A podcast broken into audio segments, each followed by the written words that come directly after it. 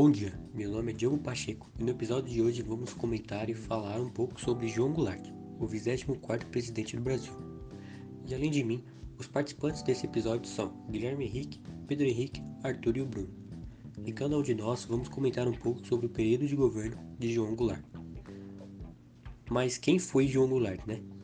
João Gilbertior Marques Goulart, conhecido como Jango, nasceu em São Borja, Rio Grande do Sul, no dia 1 de março de 1909. Foi aluno do Colégio Marista de Uruguaiana, cursou Direito na Universidade Federal do Rio Grande do Sul e se graduou em 1939. Depois de formado, voltou para São Borja e se dedicou às atividades agropecuárias da família dele. Em 1945, após ser deposto, o presidente Getúlio Vargas passou a residir em São Borja, que é sua cidade natal e foi nessa época que ele fortaleceu uma amizade com João Goulart e o convidou para fazer uma carreira política. E então, João Goulart entrou para o Partido Trabalhista Brasileiro, PTB. Em 1951, ele foi eleito deputado federal e em junho de 1953 foi nomeado ministro do Trabalho, Indústria e Comércio. Em 1955, João Goulart foi eleito vice-presidente do Brasil na chapa de Juscelino Kubitschek e no dia 7 de setembro de 1971 ele, tornou o, ele se tornou o 24º presidente do Brasil. Mas em 1964, o terceiro ano do, de seu governo, houve um movimento militar que o, o derrubou do, do poder. E a gente se pergunta, mas qual era o contexto geopolítico daquela época do governo, né? E é isso que o Bruno vai comentar pra gente.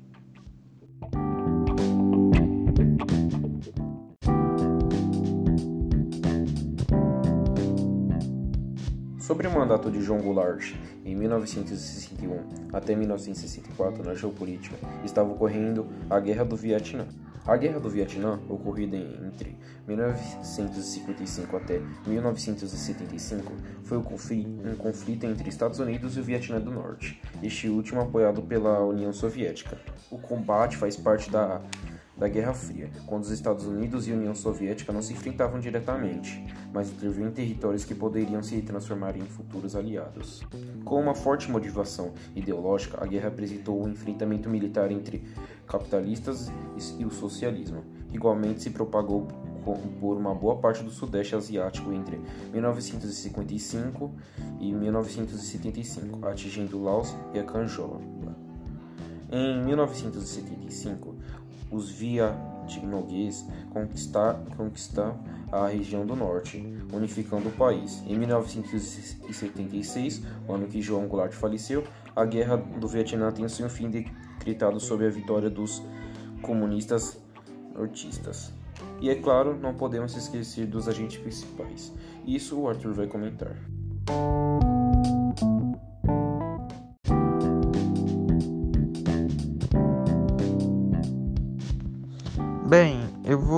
Falar do João Goulart, mais conhecido como Jampo.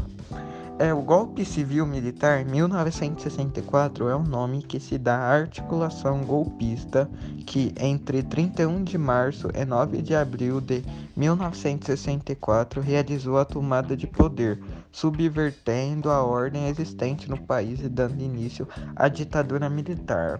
Regime dita ditatorial que se estendeu no Brasil de 1964 até 1985 e foi assim se caracterizado por censura, sequestros e execuções cometidas por agentes do governo brasileiro.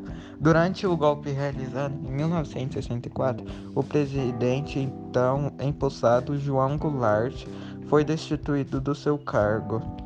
O caminho que levou ao golpe de 1964 começou a ser trilhado com a posse de João Goulart, mais conhecido como Jango, em 1961.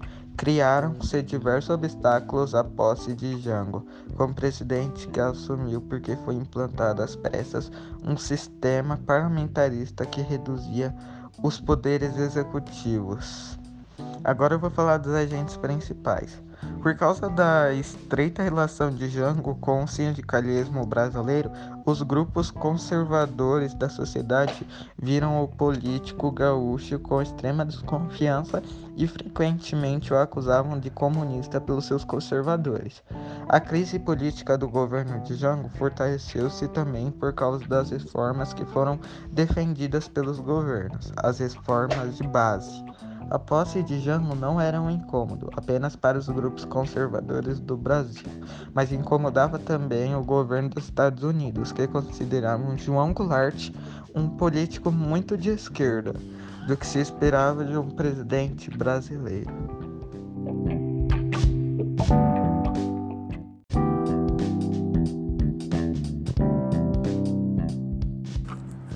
Agora eu vou falar sobre os planos e projetos do governo do João Goulart. Plano Trienal.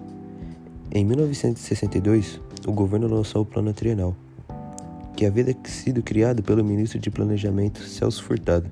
O Plano Trienal tinha o objetivo de promover o crescimento econômico dos países e, ao mesmo tempo, criava condições para combater as inflações. Agora eu vou falar sobre os projetos. Reforma agrária defendia a desapropriação de propriedades rurais maiores de 500 hectares que não havia sendo utilizada. Reforma tributária procurava criar condições para integrar os impostos e defendia a ideia de progressividade fiscal, na qual quem tinha mais renda pagaria mais impostos e quem possuía menos renda pagaria menos imposto. Reforma eleitoral defendia a ampliação do direito do voto para o analfabeto. Reforma bancária ampliava as condições de disponibilização de crédito bancário. Reforma urbana. A reforma urbana procurava impedir as especulações no valor dos imóveis urbanos e criar condições para o desenvolvimento de moradias populares. Reforma educacional procurava criar condições que ampliariam a quantidade de vagas disponibilizadas nas universidades brasileiras. Bom, como quaisquer projetos, houve pontos positivos e negativos. É sobre isso que o Guilherme vai falar.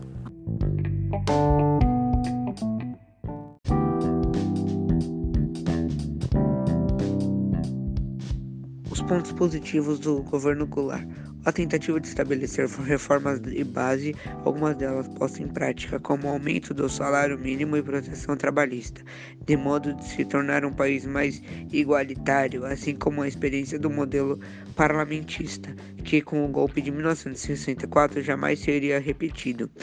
Pontos negativos: a incapacidade de estabelecer um projeto político claro, sendo pressionado por setores de direito que eram contrários aos seus projetos reformistas e esquerda que viam que viam os projetos postos em prática como insuficiência, terminado por perder sustentação social e ser expulso do poder de, pela ditadura, situação que deve, poderia ter sido evitada caso o governo de João Goulart se mostrasse mais eficiente peramente as massas brasileiras.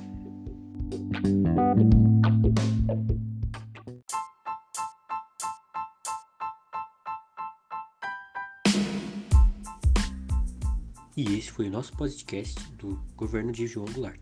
Obrigado pela audiência e até a próxima.